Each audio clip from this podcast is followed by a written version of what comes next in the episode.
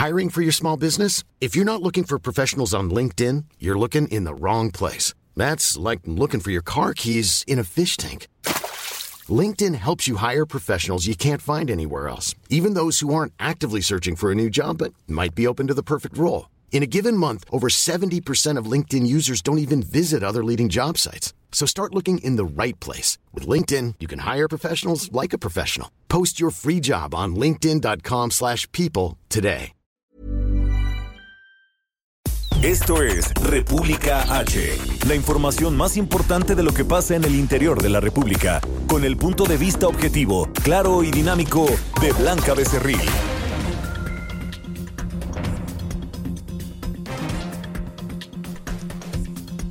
Hola, muy buenas tardes. Son las 12 del día con un minuto de este ya viernes. Por fin es viernes, dicen aquí en la producción.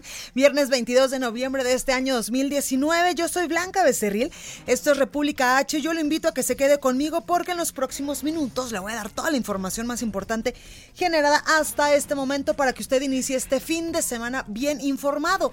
Y es que hoy, 6 de la mañana, allá en la Expo Santa Fe, los diputados eh, aprobaron ya por fin esta parte del paquete económico para el año fiscal 2020, lo referente al presupuesto, donde hay varias secretarías bastante castigadas, también los organismos autónomos y eh, pues a los estados y municipios no se les movió eh, nada o no se les movió en algún en algunos eh, nada en las partidas presupuestarias que les estarían tocando para el próximo año 2020 en este momento pues ya los campesinos que estaban obstruyendo las principales entradas allá en el Palacio Legislativo de San Lázaro pues después de 11 días ya están recogiendo sus eh, casas de campaña están recogiendo sus cosas y han levantado ya o están levantando todavía este bloqueo que eh, pues eh, detonó en que los diputados estuvieran casi dos semanas sesionando en sedes alternas, incluso en varios restaurantes de la avenida eh, Fray Servando Teresa de Mier y ayer pues ya allá en la Expo Santa Fe,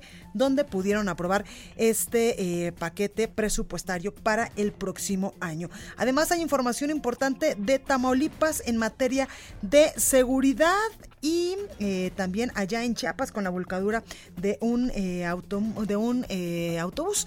Así que yo le invito a que se quede conmigo, que le voy a dar toda la información. Recuerde que nos puede seguir a través de nuestras redes sociales, por supuesto.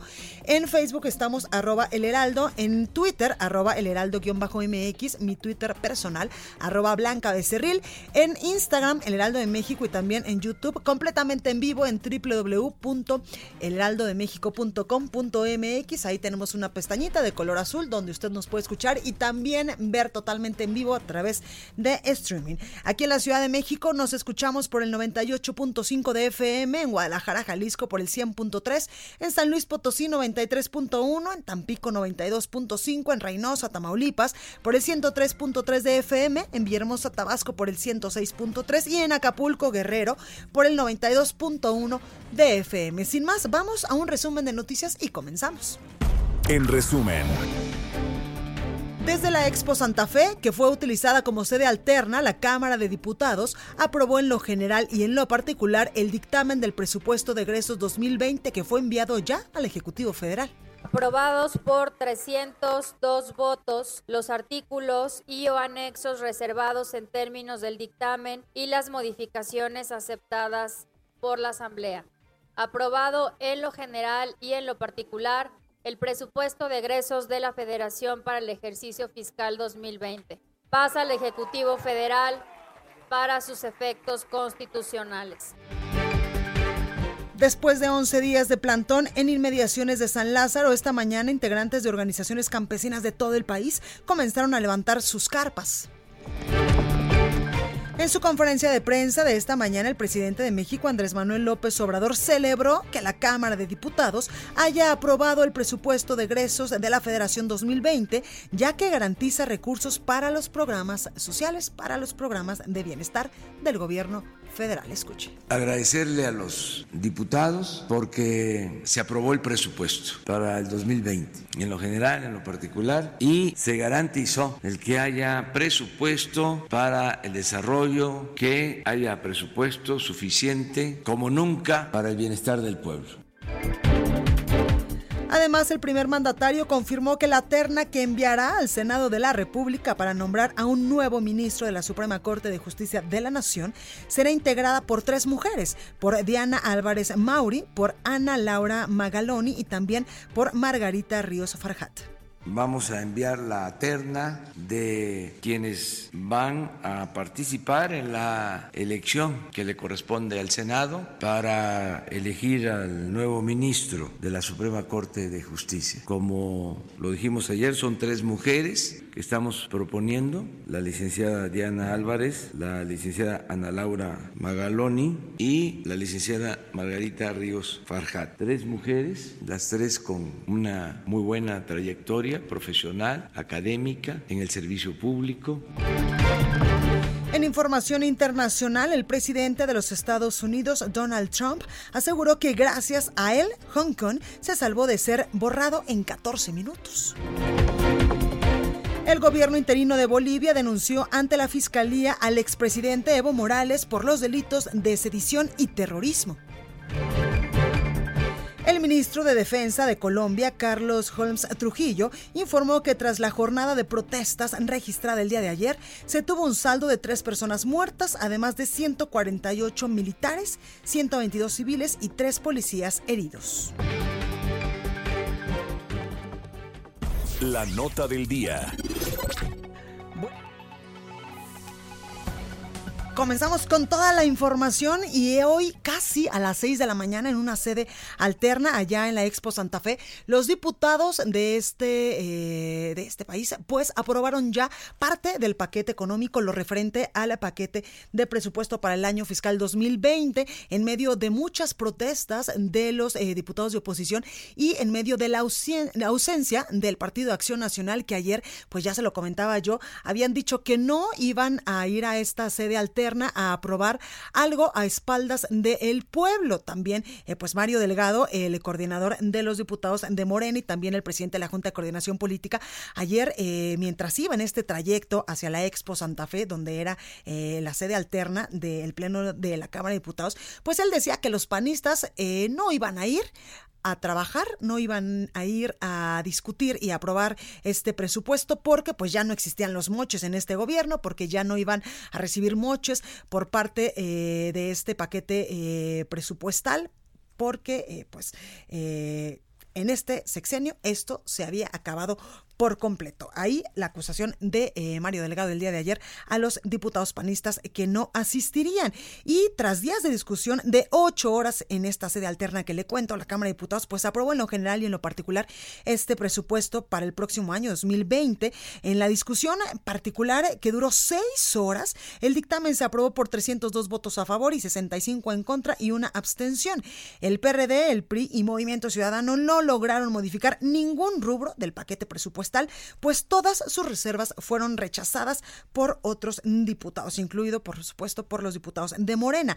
Las principales demandas de estos partidos de oposición pues fueron incrementar los recursos en seguridad, por ejemplo, en el Fortasec a estados y municipios, en educación, en infraestructura carretera, en medicamentos, obras hidráulicas, así como no quitar recursos a organismos autónomos como por ejemplo el INE y la Comisión Nacional de Derechos Humanos y eh, que son parte de estos eh, de estos organismos que se vieron gravemente afectados en este paquete presupuestal, además de otras dependencias del gobierno federal que también pues no obtendrán muchos recursos para el próximo año, incluidos pues eh, la Suprema Corte, bueno, eh, la Suprema Corte de Justicia de la Nación y el Consejo de la Judicatura Federal. También sobre esto, evidentemente hoy habló el presidente Andrés Manuel López Obrador y en su conferencia de prensa matutina celebraba que la Cámara de Diputados pues allí hubiera aprobado este eh, presupuesto que contiene el paquete económico. Ahora este presupuesto pues está en manos del Ejecutivo Federal. Ahí Andrés Manuel López Obrador eh, también decía que eh, pues van a bajar presupuesto para una presa que se va a construir allá en Sonora. Escuche. van a protestar a donde yo vaya. tienen todo su derecho. No, porque el que nada debe, nada teme. Bueno, ese era el inserto donde Andrés Manuel López Obrador se refería a estas organizaciones campesinas que han estado eh, durante 11 días de manera consecutiva haciendo un plantón allá permanente afuera de la Cámara de Diputados porque ellos pues exigían que no se les recortara el presupuesto al campo mexicano y que tampoco se eliminaran varios programas que eh, son indispensables para la eh, pues, para el manejo correcto del campo en nuestro país. Pero también decía sobre eh, no no tenemos sí sí tenemos el inserto sobre el presupuesto que se estaría destinando a una presa allá en Sonora. Escuche. En el caso de Sonora, pues estamos promoviendo proyectos importantes. Estamos procurando que se concluya la presa Pilares. Les informo a los sonorenses que faltaban 600 millones de pesos, ya se autorizaron, inclusive ya se liberaron de esos 600 millones cerca de 300 bueno, pues hay parte de lo que decía el presidente Andrés Manuel López Obrador respecto a este paquete eh, económico, este paquete presupuestal que se aprobó el día de ayer. Y yo le decía que hay perdedores y ganadores en este paquete económico, sobre todo en el presupuesto. Mire, los ganadores serán la Secretaría de Bienestar, porque durante eh, estos últimos días, durante estas últimas horas, los diputados pues aprobaron darle mayores recursos a esta secretaría, donde en estos momentos se están concentrando casi todos los programas sociales sociales del gobierno del presidente Andrés Manuel López Obrador, entre ellos la beca eh, universal, también estos apoyos para los jóvenes del programa Construyendo el Futuro, para eh, las personas adultas mayores, para las personas con alguna discapacidad. También quien se vio beneficiada en este presupuesto fue la Secretaría de Hacienda y Crédito Público, la Secretaría de Educación Pública y la Secretaría de Agricultura. Los recortes importantes fueron para la Fiscalía General de la República, para el Instituto Nacional Electoral, para el Consejo de la Judicatura Federal, incluido el, eh, la COFESE y la Comisión Nacional de los Derechos Humanos. Y allá en Nuevo Laredo, el alcalde de Nuevo Laredo, Enrique Rivas Cuellar, del Partido Acción Nacional, pues fue tajante al afirmar que no tiene nada que exigirle al gobierno federal para salvaguardar la integridad de los tamaulipecos, pero reconoció que ve con preocupación la reducción de casi mil millones de pesos al programa de fortalecimiento para la seguridad, este Fortasec, del que yo le he comentado, porque él dice, el alcalde dice que es ilógico ya que en el 2019 se perfila para ser el año más violento para todo el país. Luego de esta ola de terror que ha vivido pues eh, la frontera tras los bloqueos, persecuciones y balaceras, el edil de Nuevo Laredo señaló que son hechos que no se pueden esconder y que por supuesto repercuten en materia económica. También allá en Ciudad Victoria, el presidente de la Junta de Coordinación Política del Congreso Estatal, el panista Gerardo Peña Flores, respaldó la postura del gobierno y del gobernador Francisco García Cabeza de Vaca de calificar como un narcoterrorismo la situación que se vive allá en Nuevo Laredo y al y sobre esto, pues habló la secretaria de Gobernación, Olga Sánchez Cordero, y decía ella que los grupos criminales que se comportan como narcoterroristas y se tiene, eh, que se tienen en este estado de la República, pues decía Olga Sánchez Cordero que se tiene que actuar en consecuencia. También eh, decía que no comparte la visión del el gobernador tamaulipeco al decir que el comportamiento de las últimas semanas del crimen organizado allá en Tamaulipas se debe a un o, o está catalogado como narcoterrorista. Olga Sánchez eh, Cordero añadió que el asunto no es político, sino de seguridad pública, materia en la que el gobierno federal pues sigue trabajando de manera incansable a través de esta estrategia en materia de seguridad. También decía que enfrentar la violencia con más violencia demostró que eso no funciona, por eso ha fracasado y eh, pues durante todos estos, estos sexenios ha fracasado esta estrategia en materia de seguridad. Por eso es que el gobierno del presidente eh, Andrés Manuel López Obrador ha cambiado esta estrategia y él ha dicho que mejor abrazos y no balazos. Incluso acuérdese que ha dicho que a todos los narcotraficantes y a los criminales, a los que se porten mal, pues los va a acusar con sus mamás y con sus abuelitos. Bueno, vamos a más información y vamos hasta Oaxaca con nuestra compañera Karina García que nos tiene más información. Cari, ¿cómo estás? ¿Qué tal, Blanca? Buenas tardes. Eh, te comento que la Fiscalía de Oaxaca confirmó el hallazgo de dos cuerpos de vida en fosas clandestinas ubicadas en San Pedro Ixcatlán, municipio de la cuenca de Papaloapan, además del aseguramiento de armas de fuego, lanzas y detención de tres personas. En un operativo coordinado con elementos de la Guardia Nacional, la Agencia Estatal de Investigaciones y de la Policía Estatal se logró la revisión de tres islas de esa comunidad. Las autoridades decomisaron una, una lancha de motor, diversas armas de fuego, un cargador cartuchos de diversos calibres, tres cargadores para fusil de AR-15, un coche tipo Versa, un Suru y una motocicleta. Aunado a ellos se localizó una fosa donde se tenían dos cuerpos sepultados en estado de putrefacción. Durante el despliegue y tras la persecución en lancha en el interior de la presa Miguel Alemán, agentes estatales detuvieron en la isla la Cholina a tres masculinos. Por estos hechos se comenta que la Fiscalía abrió la carpeta de investigación correspondiente para investigar estos hechos. Es mi reporte, Blanca. Perfecto, Karina, gracias por esta comunicación. Gracias, buenas tardes. Y ya que hablamos de temas de seguridad, el Observatorio Nacional Ciudadano señaló que hay focos rojos de criminalidad en al menos nueve entidades del país. Esto derivado del estudio La seguridad de los mexicanos, lo prometido aún es deuda. Indicó que seis de los nueve estados son los más violentos según sus tasas de delitos de alto impacto, como son Quintana Roo, también la Ciudad de México, Colima, Chihuahua, Morelos y Zacatecas. Para elaborar esta lista, la, el Observatorio Nacional el Ciudadano tomó en cuenta las tasas por cada 100.000 habitantes de 12 delitos, entre ellos el delito de homicidio, feminicidio, secuestro, extorsión, robo con violencia, trata y narcomenudeo.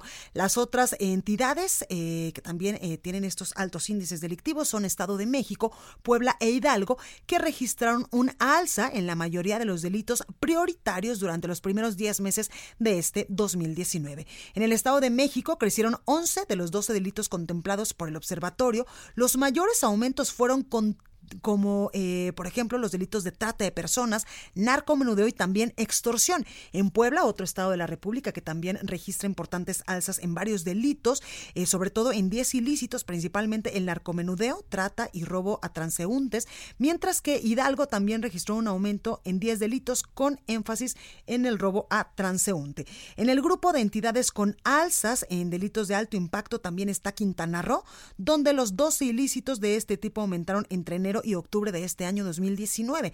Por ejemplo, los estados de Guerrero, de Tamaulipas y Michoacán no figuraron en estos en dos grupos de estados, aunque el Observatorio Nacional Ciudadano señaló que tienen problemas serios de crimen organizado. Por ejemplo, de estos delitos que contempla el Observatorio Nacional Ciudadano, el homicidio doloso y feminicidios eh, aumentó en un 23.36% respecto al año 2018. Es un alza de 1. 0.4%.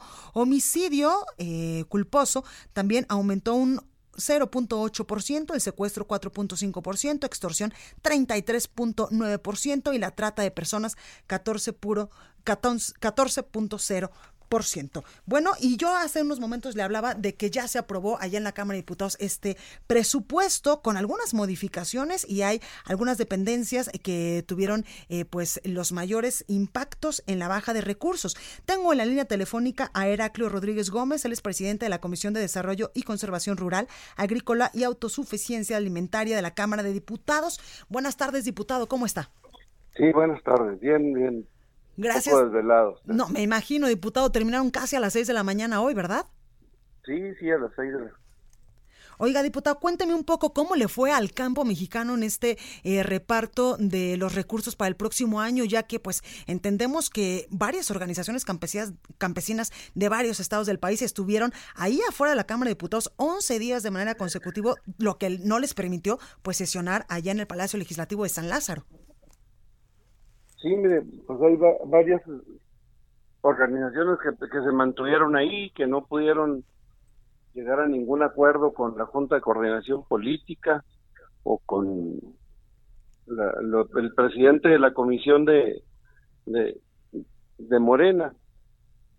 No pudieron negociar, entonces yo no sé cómo, cómo vayan a quedar ahí.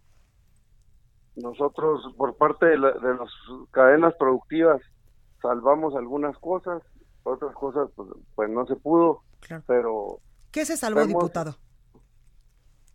Se escucha bien muy feo. A ver, ¿ya me escucha mejor ahí? es que como que se regresa la, voz. Ah, el diputado, yo le eh, preguntaba que qué fue lo que se salvó de este paquete, eh, de este paquete presupuestario para el campo. Bueno, mira, se mantiene el ingreso objetivo de todos los productos que, sobre todo de los granos, se mantiene la, compra de seguros, de seguros al, contra cambios climatológicos, se mantiene el seguro por caída de mercados y eso para nosotros pues es muy importante, ¿no? Porque eso nos garantiza tener una una comercialización de los de los productos que nosotros cosechamos pues, sobre todo en los granos. Y eso nos da un, más certeza y más seguridad porque lo que produzcamos lo, lo podemos vender. Claro. Diputado, eh, ¿cómo están en estos momentos o cómo es la relación en estos momentos de los diputados con estas organizaciones campesinas que estuvieron en plantón durante 11 días allá en la Cámara de Diputados? Que ellos pues decían que no se les escuchaba y que tenían miedo de que se les fueran a recortar importantes recursos al campo. Bueno, mire, yo no tengo relación con, con estas organizaciones que están allá afuera de la Cámara, salvo con unos, unos productores de Campeche, pero que están sobre todo por un problema de tenencia de la tierra. Con ellos sí he tenido algunas pláticas, el compromiso de ayudarles a, a sacar el problema. Y bueno, mm, vamos a, abocarnos a ello.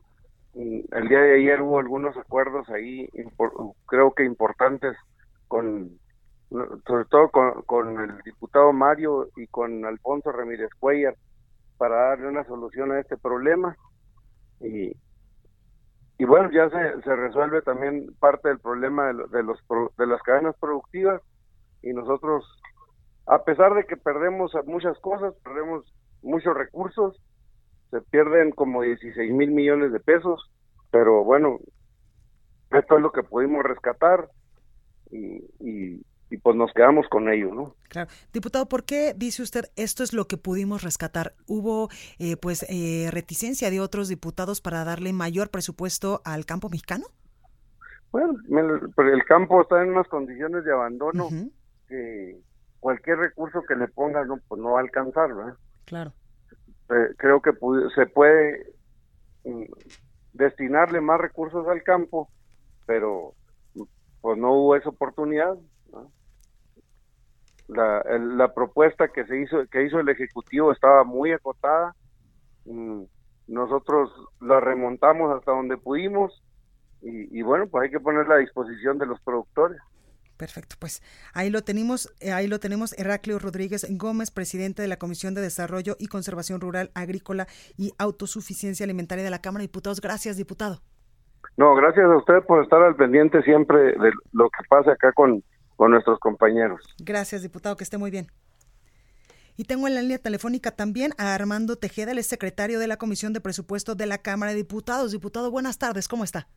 Sí, hola, ¿cómo estás, Blanca? Buenas tardes. Gracias, diputado, ¿cómo está usted? Oiga, entiendo que muy desvelado porque terminaron muy tarde eh, esta, esta discusión y esta aprobación del presupuesto. No, decirle que nosotros estuvimos, como, como usted lo sabe, el, el PAN fue a la a la comisión de presupuesto solamente y no y no quisimos ser comparsas de un teatro que, que forman. Al final no le movieron un solo una sola coma al dictamen que mandó que mandó Hacienda y nosotros no quisimos ser comparsas. Entonces no no estoy no estoy desvelado. La, la, la reunión de la comisión de, de presupuesto terminó más o menos a las 7 a las 7:30 donde nos dimos cuenta que era lo que querían aprobar eh, nosotros tenemos cuatro preocupaciones muy importantes. Uno, los síntomas del autoritarismo y del centralismo de Andrés Manuel, que las a los a las partidas que se les quita son a los órganos a los órganos autónomos, algo muy importante en el en el INE, eh, también al poder al poder judicial. Y bueno se, se sigue sigue habiendo evidencia que el señor no quiere no quiere contrapesos.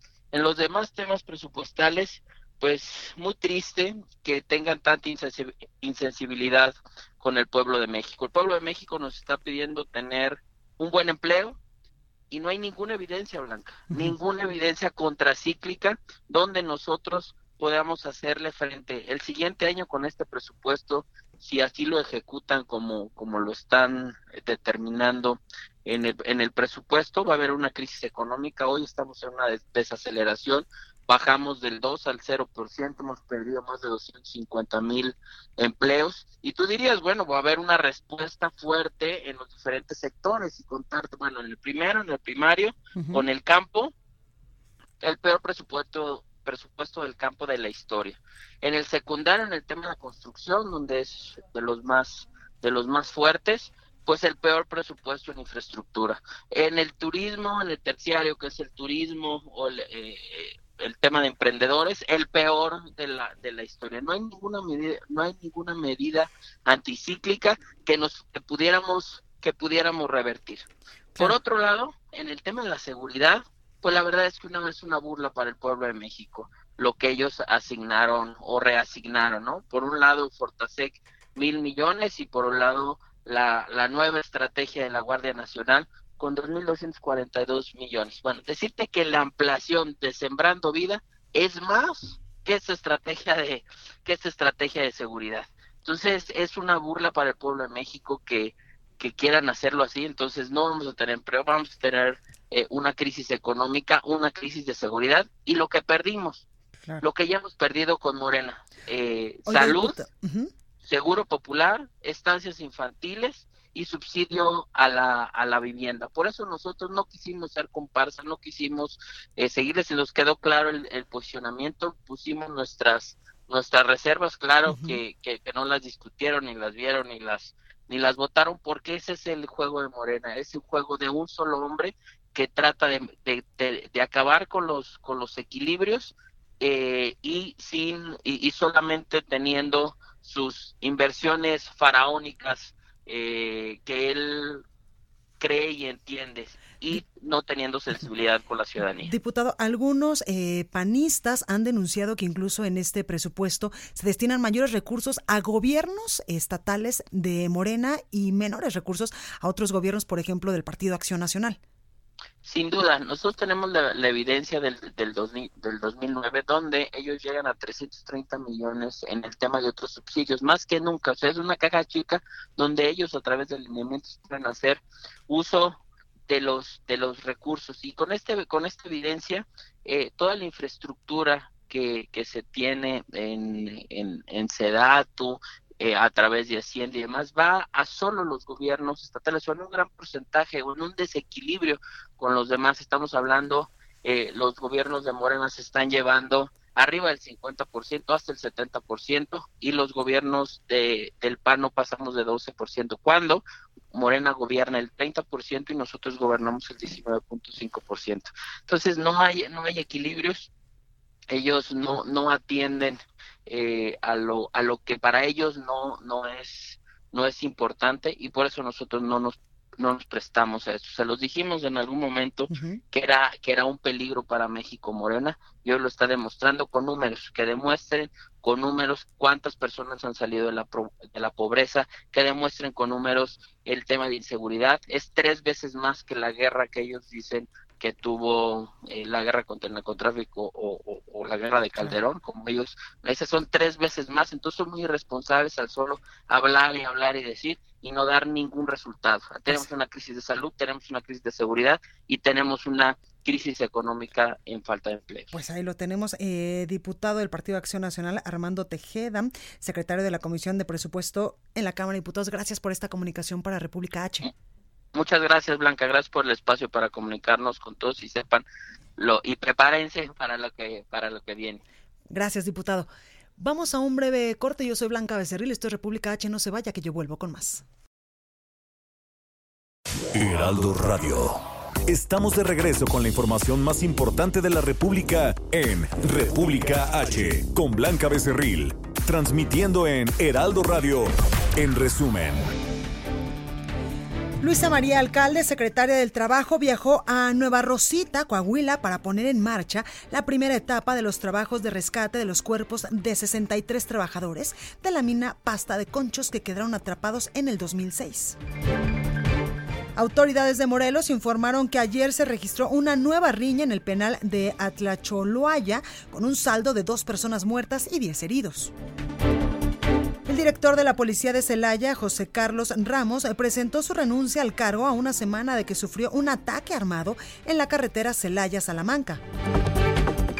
Familiares y activistas marcharon en Tlapa Guerrero para exigir castigo a los responsables del secuestro y asesinato del activista Arnulfo Cerón Soriano, dirigente del Frente Popular de la Montaña.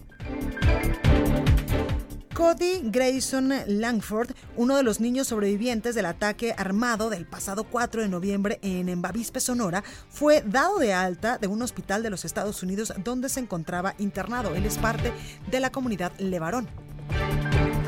El órgano superior de auditoría y fiscalización gubernamental de Colima entregó un informe de resultados de su auditoría correspondiente al ejercicio 2018, en el cual expuso que el gobierno que encabeza el priista Ignacio Peralta desvió recursos por 200 millones de pesos para la supuesta compra de terrenos de una ex zona militar. Recorrido por el país. Bueno, y ahora vamos hasta Tamaulipas porque en el Congreso local morenistas se negaron a debatir sobre la inseguridad en el Estado. José Hernández nos tiene todos los detalles. ¿Cómo estás, José? Muy buenas tardes, eh, Blanca, a ti y a todo tu auditorio. Efectivamente, el presidente de la Junta de la Junta de Coordinación Política del, del Congreso del Estado, Gerardo Peña Flores, exhibió y acusó a los diputados de Morena por dejar de lado los temas de verdad y que importan a los tamaulipecos, como es la inseguridad. Luego de que estos abandonaron el recinto del colectivo ante la falta de argumento para debatir la situación que se presentó recientemente en Nuevo Laredo. Los morenistas abandonaron el salón de sesiones cuando el líder del Congreso dijo en tribuna que ante la delincuencia morena está de brazos caídos y, de y en Nuevo Laredo hay narcoterrorismo lo cual es un problema que debe enfrentarse como tal y con, todo el peso del Estado mexicano. Ante la participación del diputado Peña Flores en la tribuna parlamentaria, no les quedó más remedio que retirarse y exhibiendo su falta de conocimiento para un debate, abandonaron el salón. Eh, por otra parte, señaló el dirigente de la bancada panista que los, los, los, manistas, los moristas rehuyen al debate ante la falta de argumentos para defender la inactividad, la inacción del gobierno federal.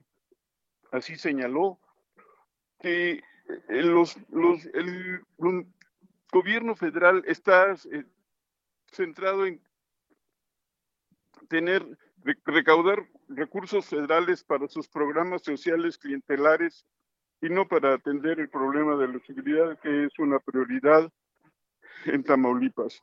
Así mencionó que lo que pasó en Nuevo Laredo hace unos días se llama narcoterrorismo, al haber utilizado escudos humanos, gente inocente de la sociedad civil para, exhibir, para, inhibir la acción de la autoridad. Eso no es otra cosa más que terrorismo y hay que aceptarlo para poder atender esta problemática, dijo el legislador local. Sin más argumentos, los diputados de Morena decidieron abandonar el poder legislativo y Peñaflores atinó a decirles que les deseaba que les fuera muy bien. Muy bien, muy bien, que les vaya muy bien, que les vaya perfectamente bien. Así lo leerán los tamaulipecos ante una gran circunstancia que está presentándose y ustedes simplemente se retiran. Blanca, hasta aquí mi información. Pues ahí lo tenemos, José Hernández. Gracias por este completo reporte. Buenas tardes. Buenas tardes. Y ahora vamos hasta Guadalajara, Jalisco, con nuestra compañera Mayeli Mariscal, porque allá en Jalisco fue aprobada la ley de amnistía para mujeres víctimas de violencia de género. Mayeli, buenas tardes, ¿cómo estás? Hola, ¿qué tal Blanca? Buenas tardes, buenas tardes a todos los radioescuchas. Así es, en Jalisco finalmente ya se aprobó esta ley. Hay que recordar que esta ley de amnistía eh, ya había sido aprobada, sin embargo fue, fue vetada por el Ejecutivo, lo que obligó pues que se reunieran los tres poderes que eh, realizaron esta propuesta de ley para eh, revisar ciertas observaciones, sobre todo lo que se refería a la reparación del daño de las familias de las víctimas. Eh, recordar que, bueno, eh, esto aplica a las mujeres que por alguna circunstancia de violencia de género cometen algún delito, principalmente pues eh, hacia sus parejas o sus esposos y que se encuentran pues en la cárcel en estos momentos. Con esta ley podrían acceder a la libertad al menos de cinco a nueve mujeres, comentaban los diputados, una vez que obviamente entre en vigor, que sea publicada en el diario oficial, que eso pues estará eh, por suceder ya en estos días. Además, eh, pues comentar que se incluyen entre las modificaciones que eh, pedía el Ejecutivo pues algunos eh, métodos alternativos precisamente que garantizaran esta reparación del daño a las víctimas y eh, comentar que también eh, pueden acceder a este eh, a estas bondades de este nuevo mandato las mujeres que no cuenten con antecedentes penales, que estén sentenciadas y que no estén procesadas por otros delitos. Eh, comentar también que el Poder eh, Judicial en estos momentos se encuentra revisando al menos 80 expedientes relacionados con esa, eh, con delitos que tengan que ver con género que hayan sido cometidos por mujeres. Así es que pues estaremos pendientes también de la aplicación y sobre todo los jueces eh, de qué forma eh, dan celeridad pues a esta eh, aplicación de este mandato. Bueno, pues ahí lo tenemos, Mayeli. Gracias por esta comunicación. Hasta luego, Blanca. Buen día. Hasta luego. Estados. Bueno, y ya está aquí con nosotros en la cabina Antonio Bautista, coeditor de Estados en el Heraldo de México. Antonio, ¿cómo estás? Blanca, ¿qué tal? Buenas tardes a ti y a los escuchas bien terminando la semana. Ya sé. Terminando la semana. Semana de asueto para algunos, bastante complicada en el tráfico. Los diputados ya por fin aprobaron el presupuesto a los estados y municipios. Evidentemente no les fue nada bien. No, y eso seguramente va a generar alguna serie de reclamos y protestas.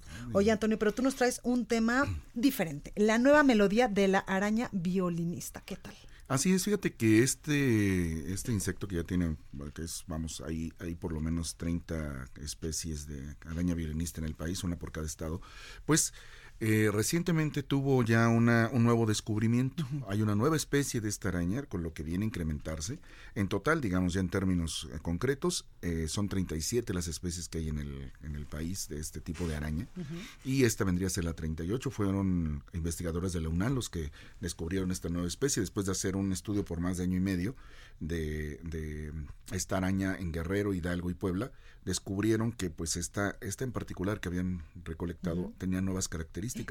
Esto es muy importante porque desde hace 35 años no se le había hecho una revisión a, la, a, la- Que a este tipo de araña. es letal. Es una araña muy peligrosa. Hay dos arañas en, en las casas, digamos que de, de domicilio, que son consideradas eh, altamente peligrosas. Esta, la violinista, y la viuda negra. Son dos arañas que conviven eh, en los hogares, dependiendo de la región, y eh, sí representan un, un peligro. La viuda negra que es un veneno neurotóxico, que es eh, 15 veces más fuerte que la cascabel, Dios. pero la, lo- la violinista, conocida científicamente como los óxeles, tiene un veneno que produce necrosis en el tejido. Eh, O sea, que se te cangrena, se te muere. lo, lo muere, lo mata. Entonces, es, eh, es, una, es una araña que, que ha generado eh, su, su, su picadura. Puede tardar 24 48 horas en producir el- el- los primeros efectos. Empieza como una llaga. Y muchas veces lo confunden. Recientemente también una persona fue picado por la araña violinista y los primeros médicos que lo vieron dijeron que tenía influenza.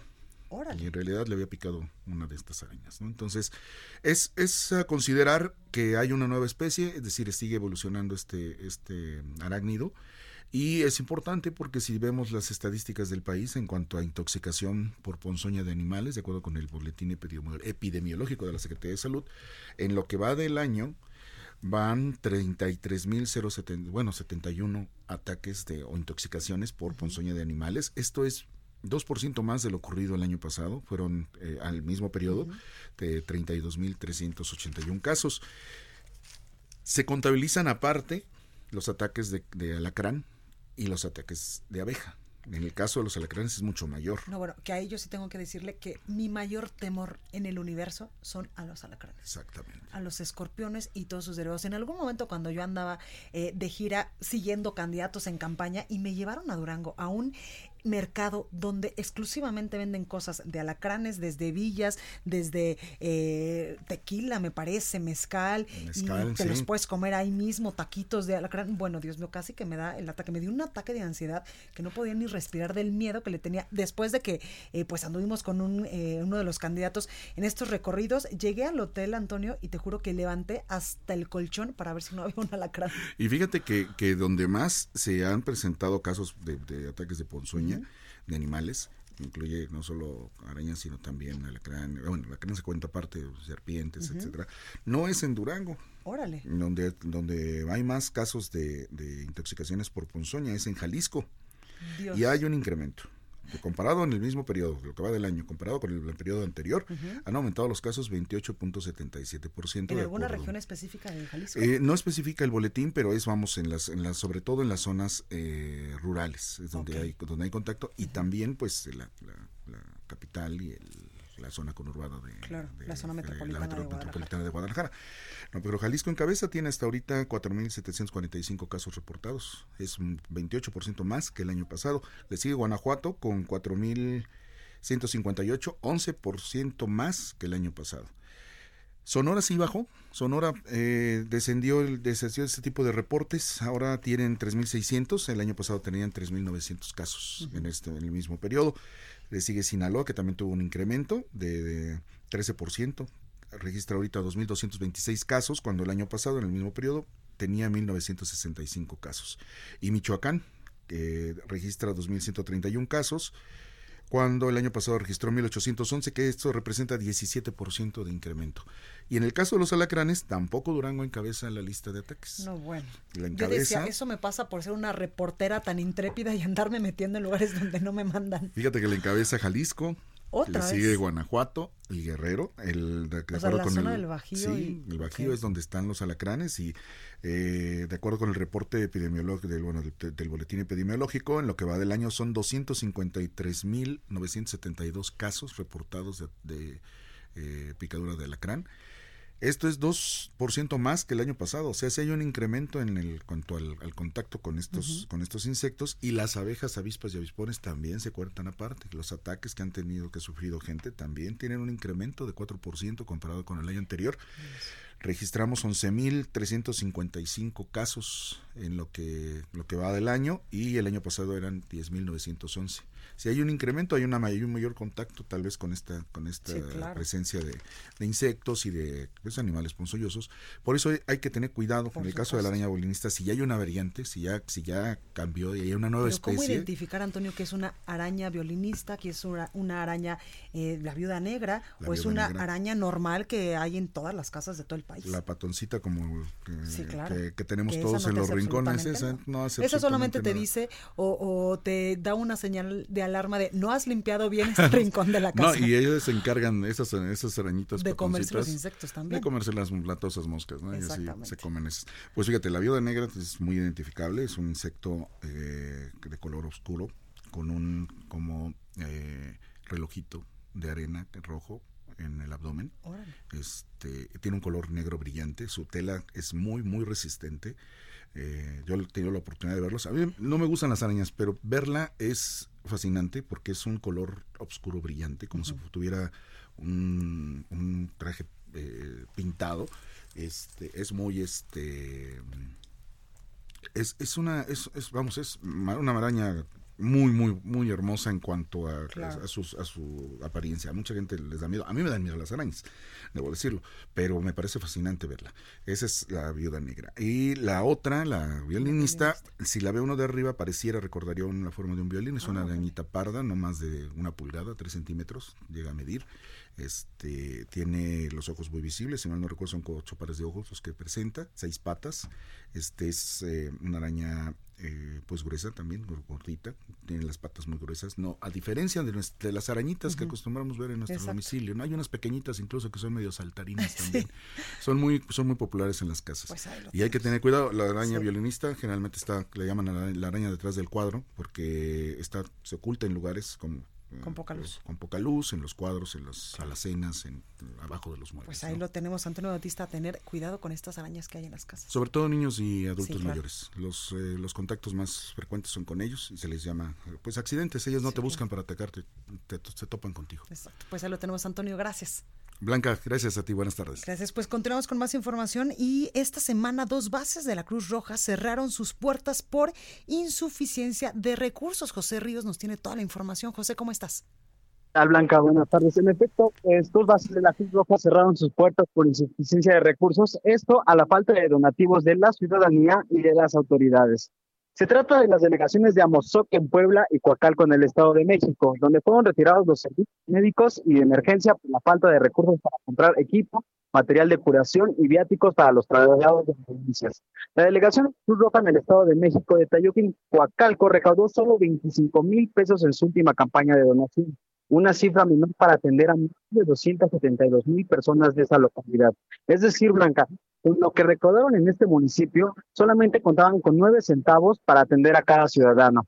Tras el cierre de la base, la Cruz Roja ofreció reubicar al personal médico y administrativo de ese centro de salud a otras bases de la entidad, así como el desmantelamiento del equipo para que sea instalado en otros centros de la región.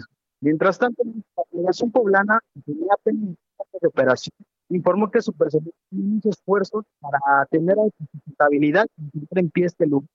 buscó el apoyo de diferentes equipos empresariales de la región y de autoridades municipales que tradicionalmente hacen una, un donativo para continuar con estos apoyos. Por último, que pues ambos estatales de la hicieron un llamado a las autoridades y cámaras de para seguir atendiendo las causas humanitarias y activistas por las que Cruz Roja trabaja en beneficio de las familias. Pues ahí lo tenemos, José. Gracias por esta comunicación. Seguimos pendientes. El análisis. Pues ya está aquí con nosotros y me da mucho gusto saludar a Anilú Ingram. Ella es diputada federal por Veracruz y vicecoordinadora del grupo parlamentario del PRI. ¿Cómo estás, diputada? Querida Blanca, muy bien. ¿Estás desvelada? Contenta, desvelada, eh, pues ya prácticamente a las 7 de la mañana llegué a mi casa, a tu casa. Pero muy contenta de estar aquí después de toda una odisea para sacar el presupuesto, caray. ¿Y cómo nos fue estados y municipios Súper mal, ¿verdad? Súper mal. La verdad es que es un, un, después de prácticamente 15 días de parálisis legislativa, de no poder sesionar en San Lázaro porque no hubo las condiciones, la cerrazón, falta de negociación, falta de oficio político por parte del grupo mayoritario. No se puede decir de otra manera, quisiera yo decirlo, pero no fue así. Eh, un presupuesto deficiente, un presupuesto que traiciona a México ¿Y por qué razón? Te pongo un ejemplo. En el caso de infraestructura, donde yo fungo como secretaria en esta comisión, em, estamos hablando de 13 años de rezago con lo que se aprobó. Serán 43 mil millones de pesos que se van a ejercer, pero en comparación a los programas sociales sin reglas de operación, o sea, manejar de manera discrecional. Pues no, que ya no iba a haber eso en este gobierno. No, bueno. atole con el dedo, le llamo yo. Entonces, em, menos carreteras, menos puentes, menos infraestructura, menos inversión, menos crecimiento, por lo consiguiente, menos desarrollo a nuestro país. En la Comisión de Infraestructura emitimos una opinión para eh, que se generara una ampliación de 14.500 millones de pesos para este tema, sobre todo para mantenimiento de carreteras. ¿De qué sirve lo que invirtieron el año, este año, si no le van a dar el, el mantenimiento necesario? Es como si no hubieran hecho nada. Cero pesos de ampliación. En estados y municipios, que esa era tu pregunta, pues en un intento de medio quedar bien con los alcaldes, eh, de mexicanos, eh, ampliaron mil millones el recurso para seguridad en Fortasec. En el mm. año más violento eh, en materia de seguridad, no lo digo yo, lo dicen las cifras oficiales, lo dice el propio gobierno en turno, 32 mil muertos en inseguridad. En ese sentido, les ampliaron mil millones al recurso del Fortasec, que el Fortasec justamente va dirigido a capacitación, a tecnología, a sueldos y a todo lo que implique temas de seguridad. Pero si comparamos, Blanca, en el 2019, este monto al 2019, resulta que le asignan menos en este 2020, quedando en poco menos de 4 mil millones de pesos. O sea, se dan el lujo de recortar el presupuesto en seguridad cuando es el talón de Aquiles. Claro. Yo siempre he sido una convencida que la seguridad no se debe de politizar. Exactamente. Sí, todos tenemos que sumar, pero caray, hay que dar las condiciones necesarias, las herramientas necesarias y, hacer frente común todos, eh, no importando colores ni ideologías. Pero bueno, eh, así este tipo de incongruencias y también los órganos autónomos ya se fueron sobre la Comisión Nacional de Derechos Humanos. ya eh, me queda claro que con el recorte que hicieron a los órganos autónomos de 4.200 millones de pesos, eh, el INE es su siguiente enfoque. Le quitan 1.075 millones de pesos. Eso solo entiendo de una, solo lo entiendo de una forma que el gobierno está desmantelando a los organismos autónomos y esa es su próxima jugada. Oye, eh, diputada, y el tema de eh, la Secretaría de Bienestar de todos estos programas sociales, ahí sí hubo importantes incrementos. Importantes incrementos, más eh, alrededor de 8 mil millones de pesos a tres programas prioritarios, Sembrando Vida, adultos mayores y, personas con discapacidad. Jóvenes no, pero traen un subejercicio del 70%. Hay un subejercicio hoy de 251 mil millones de pesos.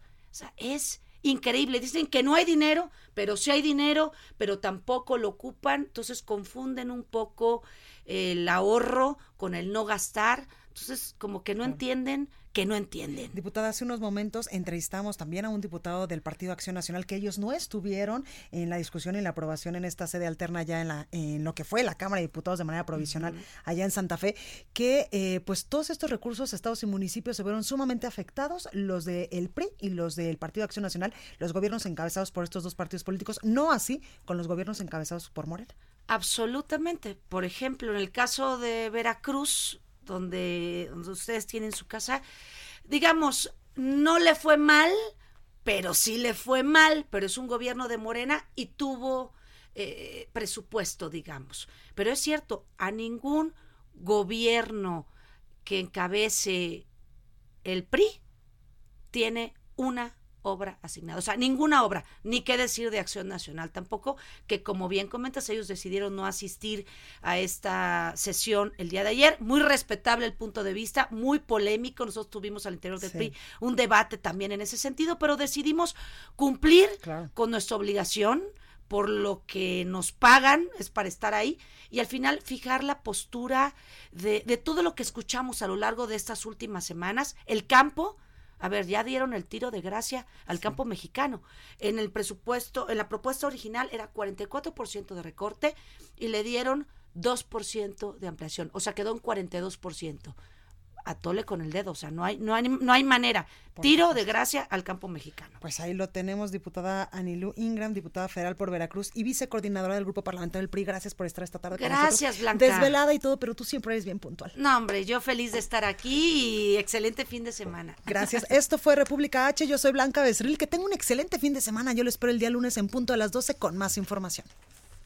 Esto fue República H, la información más importante de lo que pasa en el interior de la República, con el punto de vista objetivo, claro y dinámico de Blanca Becerril. Continúa escuchando Heraldo Radio, donde la H suena y ahora también se escucha. Una estación de Heraldo Media Group. Heraldo Radio, la H que sí suena y ahora también se escucha.